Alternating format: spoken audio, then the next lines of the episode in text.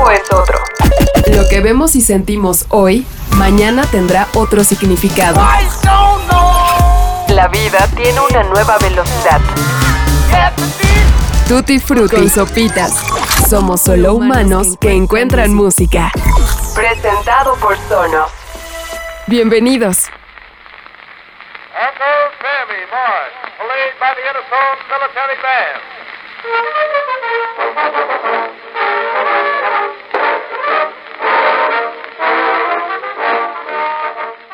25th of April 1898, the United States declared war on Spain in the Spanish American War. The Cuban War of Independence had begun in February 1895, in which Cuban rebels sought to break from Spanish influence amidst seismic social changes that had upset the economic stability of the country. Meanwhile, the United States took great interest in the conflict as business interests on the island began to suffer. Yellow journalism, that which often presents no legitimate news story, was also aggressively anti Spanish and contributed to mounting tensions. With growing concerns about the safety of US interests in Cuba, the battleship USS Maine was sent from Key West in Florida to Havana Harbor at the end of January 1898. Three weeks later, on the 15th of February, a fierce explosion on board the ship killed 260 members of the crew.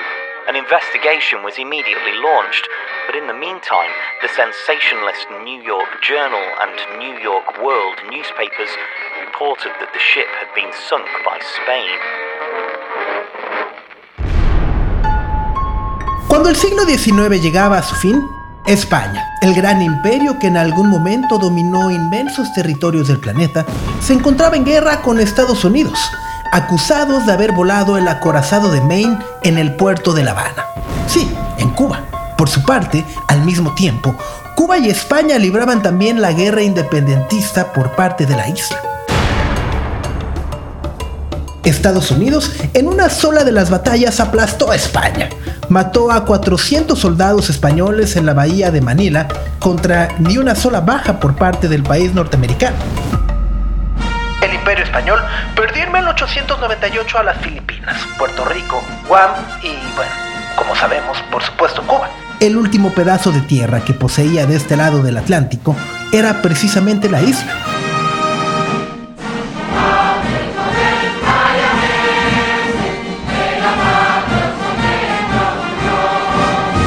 Bajo ese escenario, España, por decirlo menos, cerró el siglo bajo verdaderos momentos de trauma nacional. Este periodo de crisis moral, política y social fue considerado como un punto de quiebre para la literatura y el arte español que se desarrolló en el siglo que estaba por comenzar. Federico García Lorca nació bajo ese clima de derrota y vergüenza nacional un 5 de junio de 1898 en el pueblo de Fuente Vaqueros, a tan solo 18 kilómetros de la ciudad de Granada. Tal vez por vergüenza o quizá como un mecanismo de defensa a su patria, Federico García Lorca afirmaba continuamente que su nacimiento sucedió en el año ciertamente más prometedor, de 1900. Se asumía orgulloso como un granadino de campo cuya circunstancia moldeó su sensibilidad hacia la literatura y abrió sus posibilidades para expresar emociones a través de la poesía.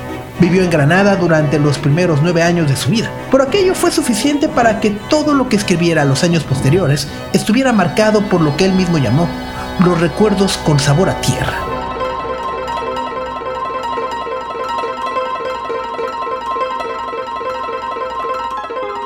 En 1936, como sabemos, Federico García Lorca fue asesinado. Cada una de las metáforas que existen en su obra, así como en el lenguaje que inventó, tiene una raíz muy profunda de esta ciudad. Para el año de su muerte, 1936, Federico García Lorca era ya considerado como un poeta del pueblo, ya que a través de su pluma no dudó en criticar explícitamente a los rebeldes que habían planeado y ejecutado el golpe de Estado que dio comienzo a la Guerra Civil Española. Los fascistas habían tomado la poesía, las metáforas y la crítica directa como una afrenta personal. Lorca apoyó públicamente el Frente Popular y firmó numerosos manifiestos antifascistas. Aquel compromiso con su país y con su ciudad le costaría la vida después de ser capturado por el gobierno civil.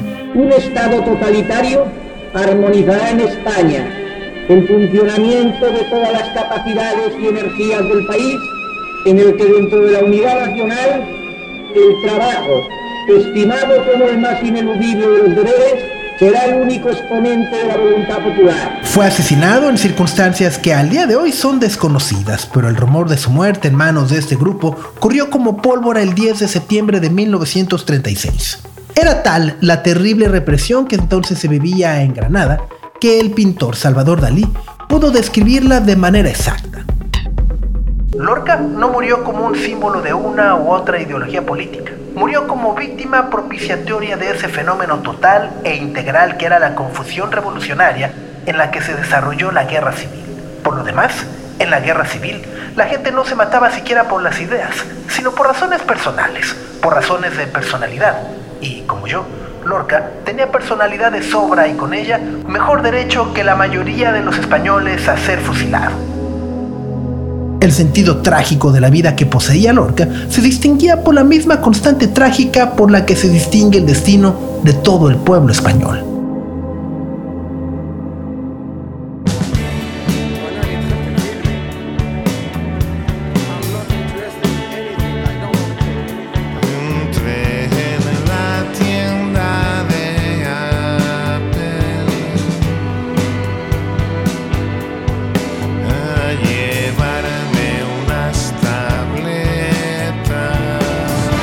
100 años más tarde, el mundo enfrenta situaciones no menos complejas a las vividas en aquellos momentos.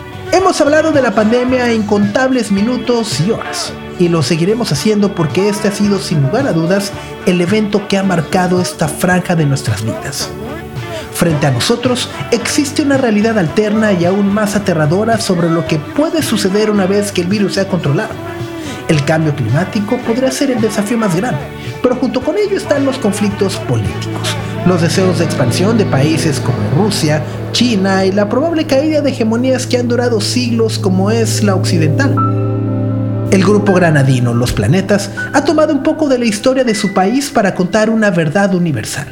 Lo inverosímil lo ha hecho canción para quizá poder elevar el nivel de nuestras conversaciones. Hablar de los sistemas de gobierno y la poca confianza que tenemos en ellos puede ser el inicio de una reflexión que lleve a la acción. Puede también sonar ingenuo e idealista, pero si algo nos ha enseñado la historia es que las expresiones artísticas siempre dejan una huella que permanece en las conciencias.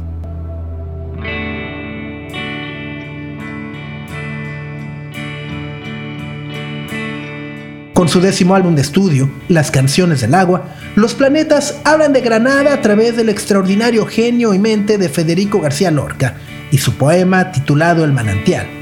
La idea no es nueva, pero para Juan Ramón Rodríguez, mejor conocido como J, 2021 fue el momento exacto para atreverse a leer y musicalizar a uno de los más grandes nombres de la literatura española.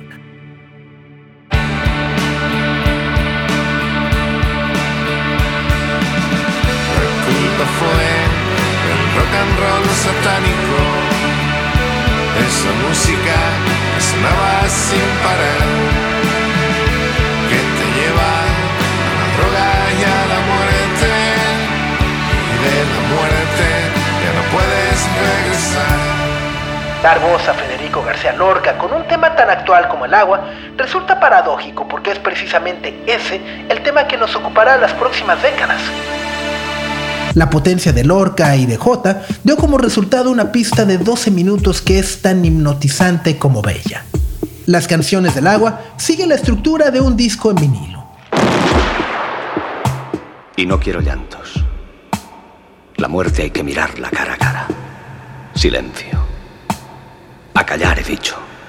Nos hundiremos en un mar de luto. ¿Me habéis oído? Silencio. Silencio he dicho. Silencio.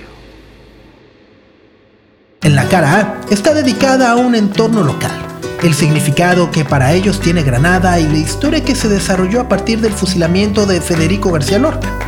El lado B es nuestro presente y un primer asomo al futuro que nos espera, la negación de la realidad como uno de nuestros mayores problemas. Unas notas en tono menor sobre el típico apocalipsis.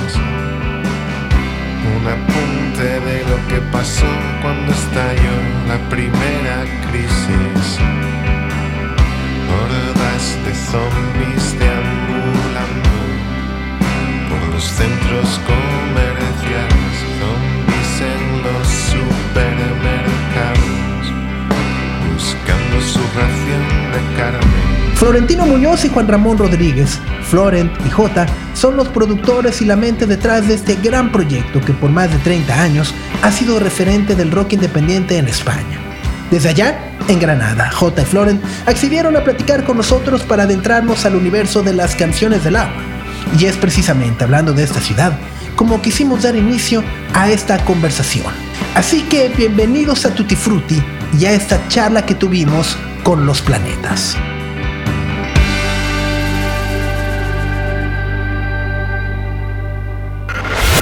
Solo humanos que encuentran música. Tutti Frutti.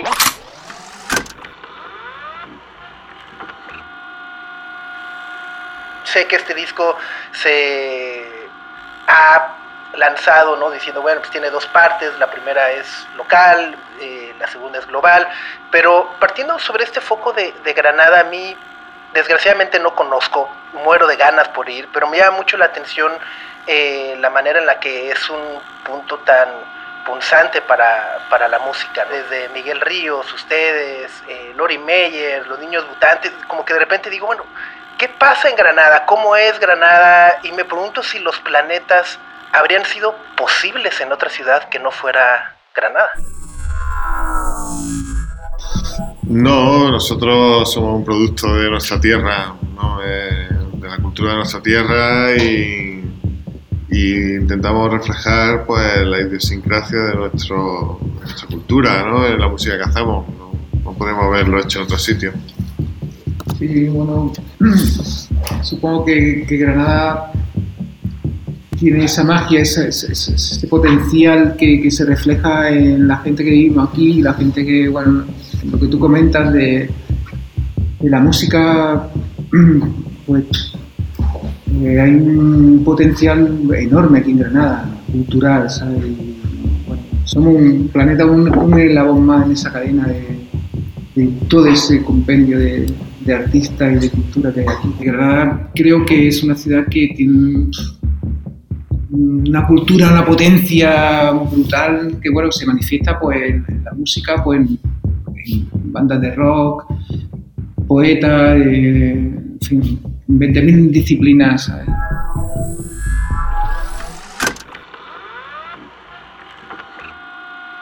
¿Cuál es el mejor lugar para ir por unas buenas cañas en Granada? ¿Su lugar favorito donde se encuentran, donde está la, la- la- el momento punzante? Pues el Albaicín es una, zona, un, barrio increíble para ir de, de cerveza, eh, en fin, no sé. Sí, el Albaicín, el Sagromonte, son los barrios antiguos de la ciudad, son barrios medievales, anteriores, son, son eh, una parte de la ciudad que tiene, no sé, 15 siglos, ¿no?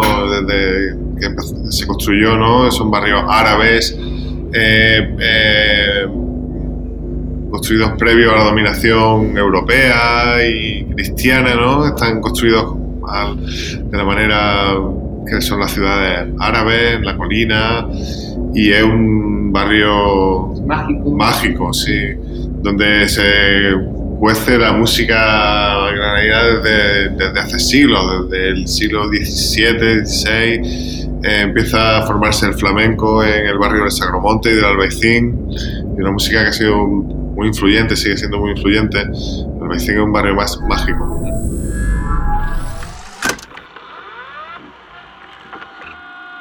La segunda canción del disco es esta adaptación de Caleb, que también es un músico de Granada, pero de, una escena, no sé si llamarla opuesta, pero sí distinta a donde están, bueno, los planetas y gran parte de la escena de rock en Granada, y bueno, me atrevería a decir en todo el mundo. No si pueden contar la primera vez que escucharon la canción de Caleb, si quiere venir, y luego a partir de ahí, cómo fue ese proceso interno de deberíamos reversionarla y acabar en, dentro del disco.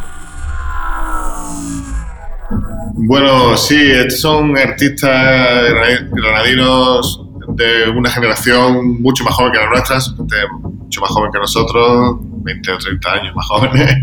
Y, y sí, pertenecen a otra escena, a otro género, vienen más de menos del rock and roll, más del hip hop seguramente, pero tienen un talento lírico impresionante y, y es, difícil ignorarlo, ¿no? Me refiero a tanto a Halid, ¿no? Como a John Beef o la Zoe o de la Fuente, ¿no? Otros artistas que hay aquí de trap, ¿no? En Granada, que son muy interesantes y están revolucionando el panorama de la música en España y, y yo creo que en todo el mundo, ¿no? Están haciendo cosas realmente importantes. Eh, nosotros ya, bueno, nos conocemos, nos seguimos desde hace mucho tiempo, prácticamente desde que empezaban y eran muy jovencitos, muy chicos.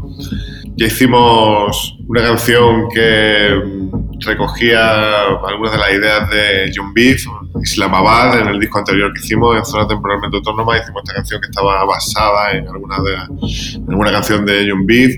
Son amigos nuestros y los apreciamos mucho y están realmente revolucionando el panorama musical por aquí. Remarcando la parte más melancólica del amor imposible entre entre personas de distintos países y también del embrujo y de, y de la atracción que ejerce Granada, la ciudad de Granada, sobre los visitantes. Si no has venido, algún día tienes que venir a comprobarlo por ti mismo. Pero Granada Un ejerce magnetismo un ahí, ¿no? magnetismo enorme sobre los visitantes ¿no? y una de las ciudades más visitadas de España. Eh, Sí, todo el mundo viene aquí. eh, entonces, esa canción también reflejaba esa situación, ¿no? Que queríamos reflejar en esta parte del disco de, de lo importante que es la cultura de tu tierra local en comparación al caos que supone la globalidad.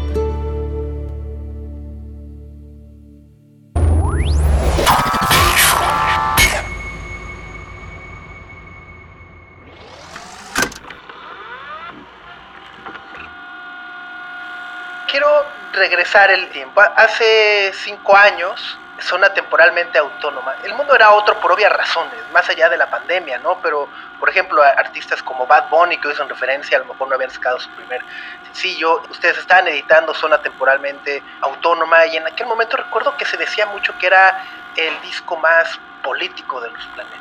Y hemos ido viendo, o al menos en estos años, hemos ido viendo que el mundo lejos de mejorar se ha ido despedazando más, ¿no? Las posturas cada vez son más evidentes, a lo mejor puede haber un mayor cinismo por parte de aquellos que están en el poder eh, o que tienen plataformas muy grandes y creo que eso es algo también que vemos con la desinformación, el populismo y, se ve retratado también cinco años después en este disco con canciones como obviamente La Nueva Normalidad, El Negacionista, El Rey de España.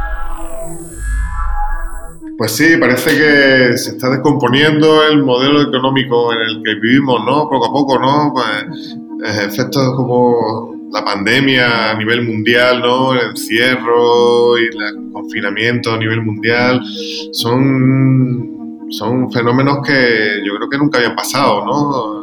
Mejor las guerras mundiales del siglo XX, la Primera y la Segunda Guerra Mundial, eh, tuvieron un impacto enorme, pero, pero se reducían en algunos pocos países, en Europa, en Asia, pero no era algo tan global, ¿no? Algo tan eh, que afectara a todo el mundo por igual, ¿no? Y encierro en todas partes. La verdad es que la situación eh, parece que va empeorando y esperemos que empiece a revertirse eso de alguna manera, ¿no? Empiecen las cosas a mejorar un poco porque no sé cuánto podemos aguantar toda esta situación, ¿no?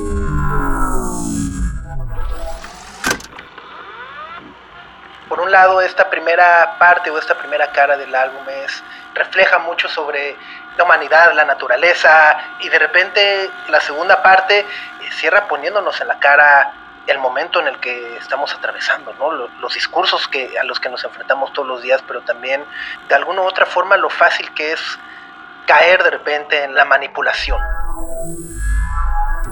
Sí, sí, una de las cosas que intentamos poner de manifiesto con este disco es que hay que tener un criterio propio que te ayude a desenvolverte en ese mare magnum de información contradictoria que se nos ofrece ahora, ¿no? Es importante mantener una visión crítica de la información que te llega para saber qué es verdadero, qué es falso, eh, qué cosas dañan tus intereses, qué cosas benefician a los tuyos. Es realmente difícil discernirlo, ¿no? ante esa avalancha de información contradictoria y a veces banal y superflua que te impide ver las cosas importantes, ¿no? Eso es signo de estos tiempos y, espero que, cambie de alguna manera y que, la gente empiece a tomar un poco el control sobre toda esa información y todos esos datos que alguien maneja a su antojo sin consultar los demás y pueden hacerlo no, ¿no? Son datos que son deberían ser públicos y no deberían ser manejados por corporaciones en, beneficio, propio de sus propios intereses, ¿no?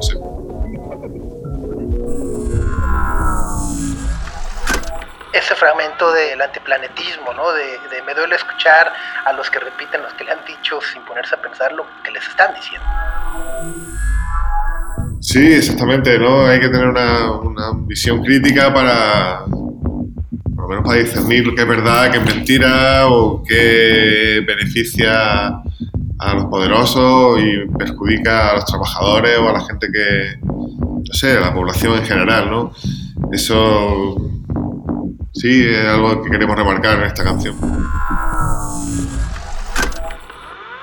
Por el otro lado, en el negacionista podemos encontrar cierto contrapeso también a decir a la manera en la que se pueden manipular los datos o las verdades con otro tipo de intereses, ¿no? En, México, por ejemplo, ocurre mucho, ¿no? Este levantamiento de cifras dependiendo a, a, lo que conviene al gobierno, a aquellos que están en el poder, pero al mismo tiempo también están aquellos que manejan las cifras para golpear a los que están en el gobierno en el poder. Entonces de repente es ese contrapeso que es interesante y que de alguna u otra forma también termina reflejando directa o indirectamente en nuestra relación con la tecnología hoy en día. Creo que ese contraste a lo mejor lo podemos encontrar en el, en el disco justamente que abre con el manantial, ¿no? el agua, la, portada, la naturaleza, y cierra justo también con este bombardeo de, estar pegados al celular, al, al, móvil, viendo en Facebook noticias, videos, dando nuestra opinión, peleándonos, en vez de tal vez disfrutar la vida. Pues sí, un poco de eso va todo este disco, ¿no? De contrapesar, ¿no? Eh, la, la idea de la naturaleza, de la tierra, del sitio donde nació, en comparación con, con lo difícil que es entender una situación a nivel global y, y el caos que eso produce, ¿no? Y, la tierra puede ser un referente, ¿no? El manantial que surge de tu propia tierra, ¿no? Pues eh, puede ser un referente de, eh, de las cosas que tienes que, son importantes, ¿no? Una vez que estás perdido en ese aluvión de información contradictoria, ¿no? Y no sé, eso es un poco lo que queremos decir, ¿no? También eso, ¿no? Empieza con el manantial y acaba en la playa, ¿no? En el antiplanetismo, ¿no? Acaba en vámonos a la playa a disfrutar de la vida, ¿no? Y olvidarnos de, de todos estos aparatos electrónicos que interfieren con nuestra felicidad.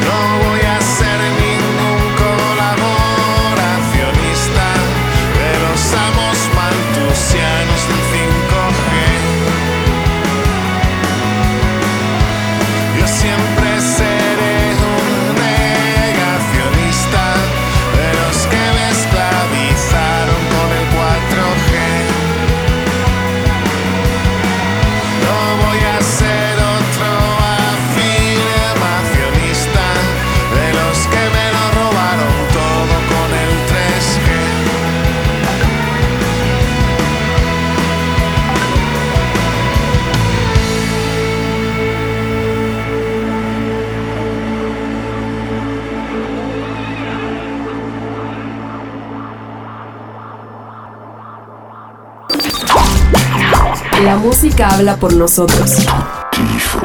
Con sopitas. El disco abre con esta obra maestra que es Los Manantiales, este poema de, García Lorca de hace 100 años. García Lorca debe ser de los poetas más ligados al flamenco y, y de alguna otra forma también yo creo que era músico. ¿Cómo fue el proceso de, de rescatar este poema, convertirlo en esta pieza que es brutal, conmovedora, es, un viaje de, de 10, 12 minutos?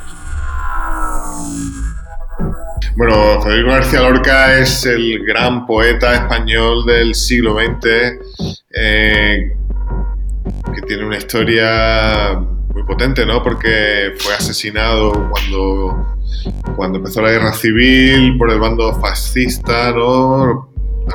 Primeras acciones que hicieron en Granada fue fusilar al poeta Federico García Lorca asesinarlo y es una figura fundamental de la cultura granadina, ¿no? porque ha tenido una influencia enorme, una influencia mundial en, en toda la cultura que ha venido de, después. ¿no? Él era compañero de estudios de, de, Salvador Dalí y de Luis Buñuel y, y juntos empezaron a establecer unos caminos de la vanguardia europea en los años 20 que por las que ha transitado pues toda la cultura humana desde entonces, ¿no? Mundial, ¿no?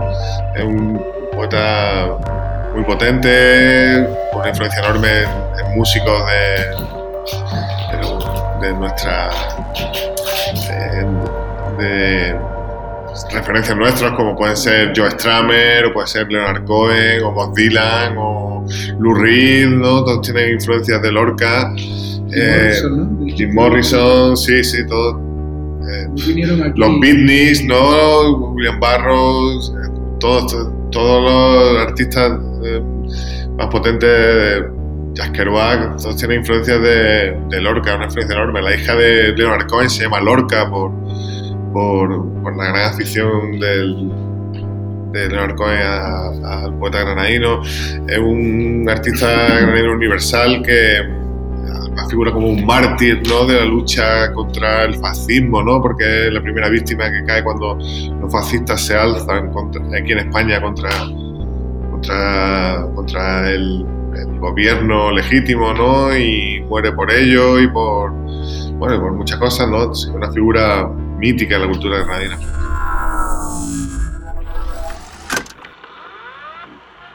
¿Cuál fue el proceso de convertir la adaptación con el piano de David Montañez, también hay Florén la guitarra, ir acompañando y bueno, el trabajo vocal que haces Gota también es majestuoso. ¿Cómo se fue fraguando ese trabajo ya en sí sobre la maqueta de la canción?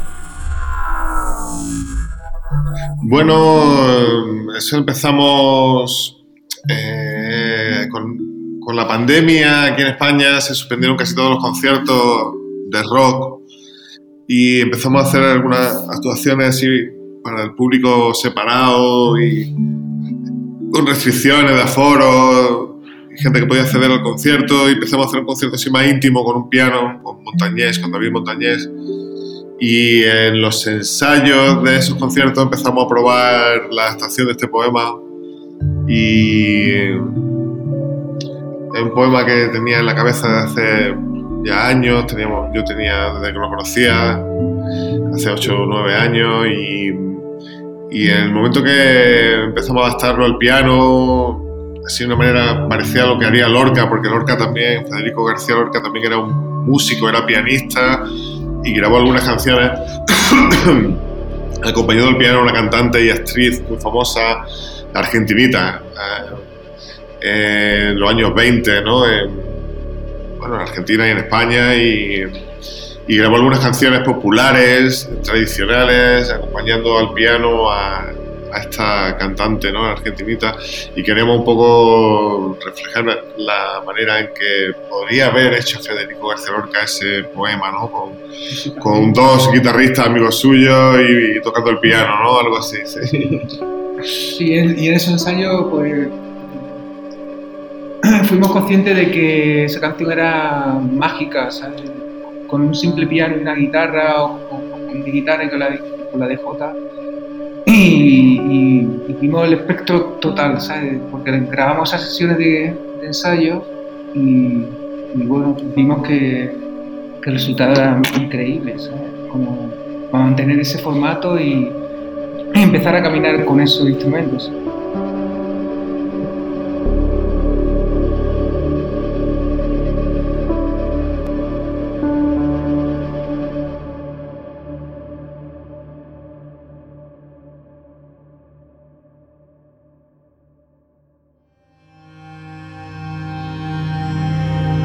Podría pasar horas y horas compartiendo puntos de vista respecto a la importancia y relevancia de los planetas.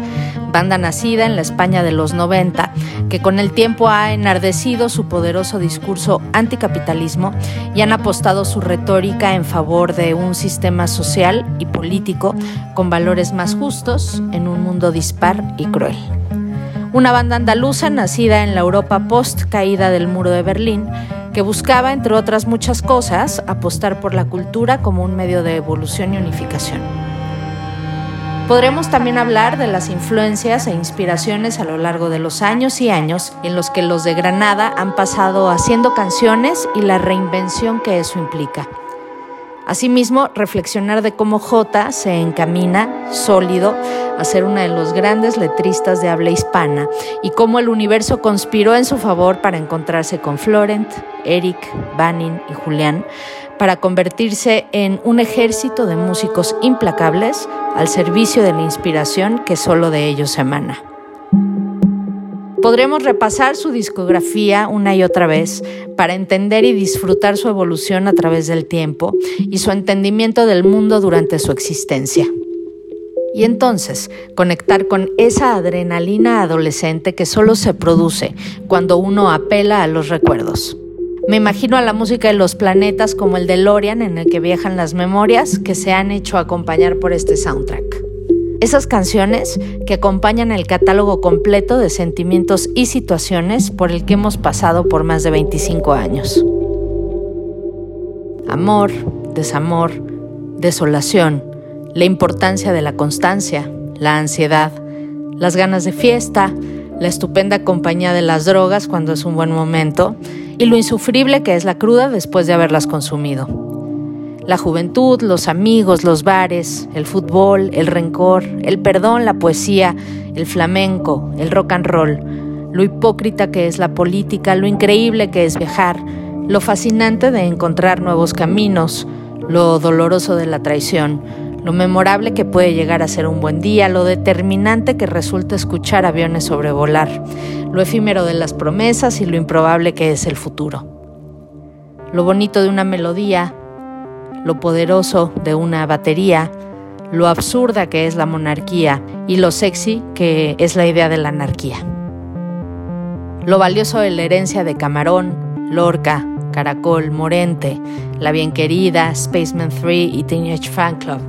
Y la suerte percibida de estar en el mismo plano existencial y planetario de esas canciones.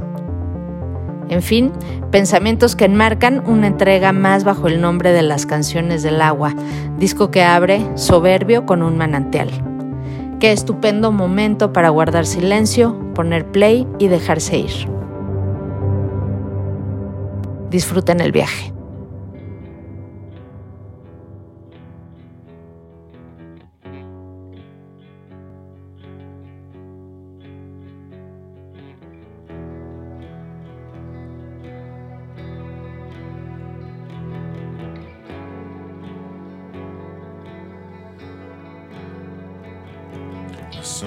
Se ha dormido en la pradera, los manantiales cantan. Frente al ancho crepúsculo de invierno.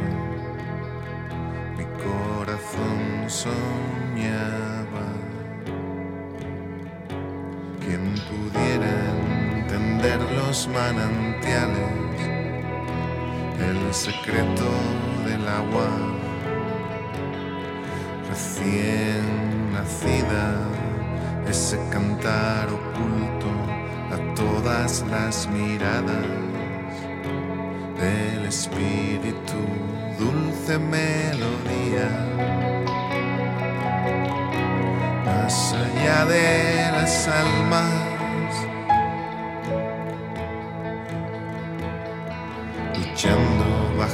peso de la sombra, un manantial cantaba. Yo me acerqué para escuchar su canto, pero mi corazón no entiende nada. Era un brotar de estrellas invisibles sobre la hierba casta.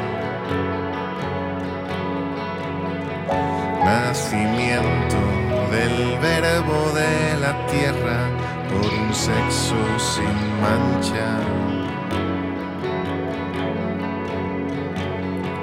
Mi chopo centenario de la vega, sus hojas meneaba.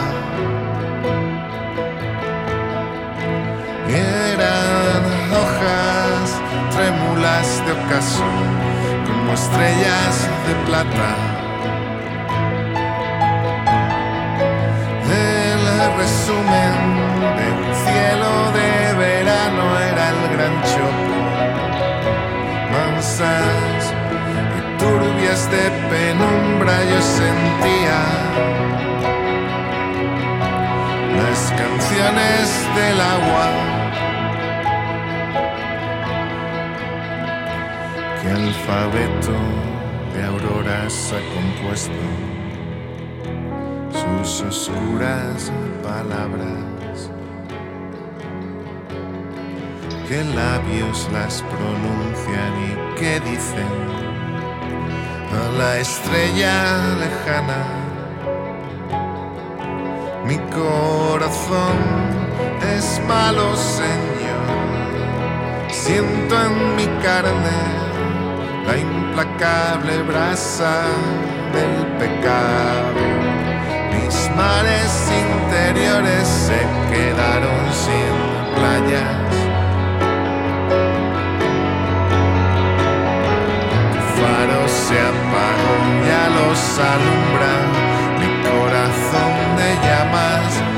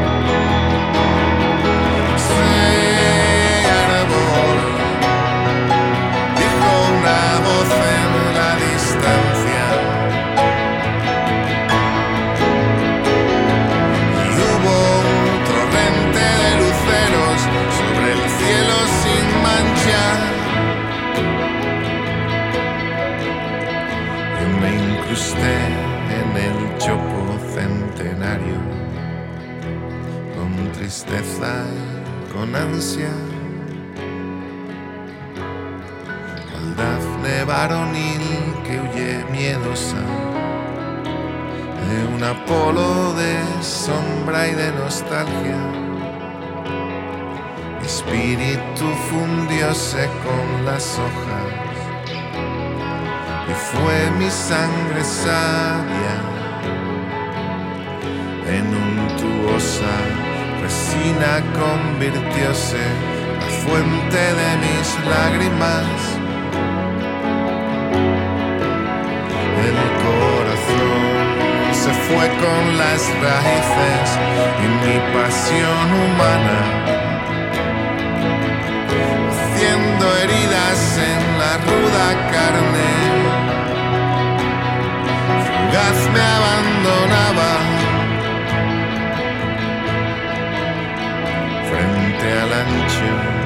crepúsculo de invierno. Yo torcía las ramas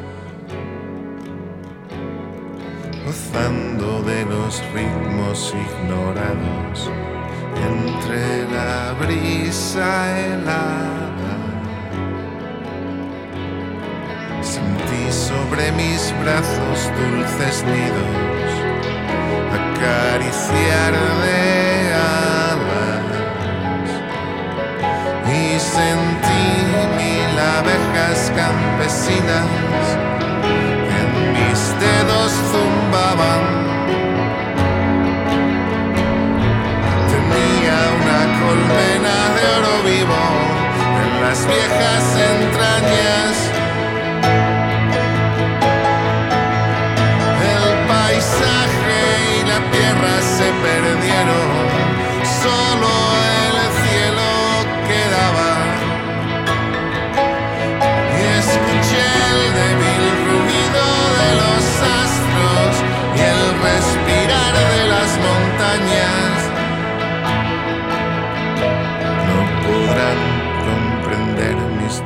Hojas el secreto del agua. Llegarán mis raíces a los reinos donde nace y se cuaja. Incliné mis ramajes hacia el cielo que las ondas copiaban. Mojé las hojas en el cristalino diamante azul que canta. Y sentí borbotar los manantiales como de humano yo los escuchara.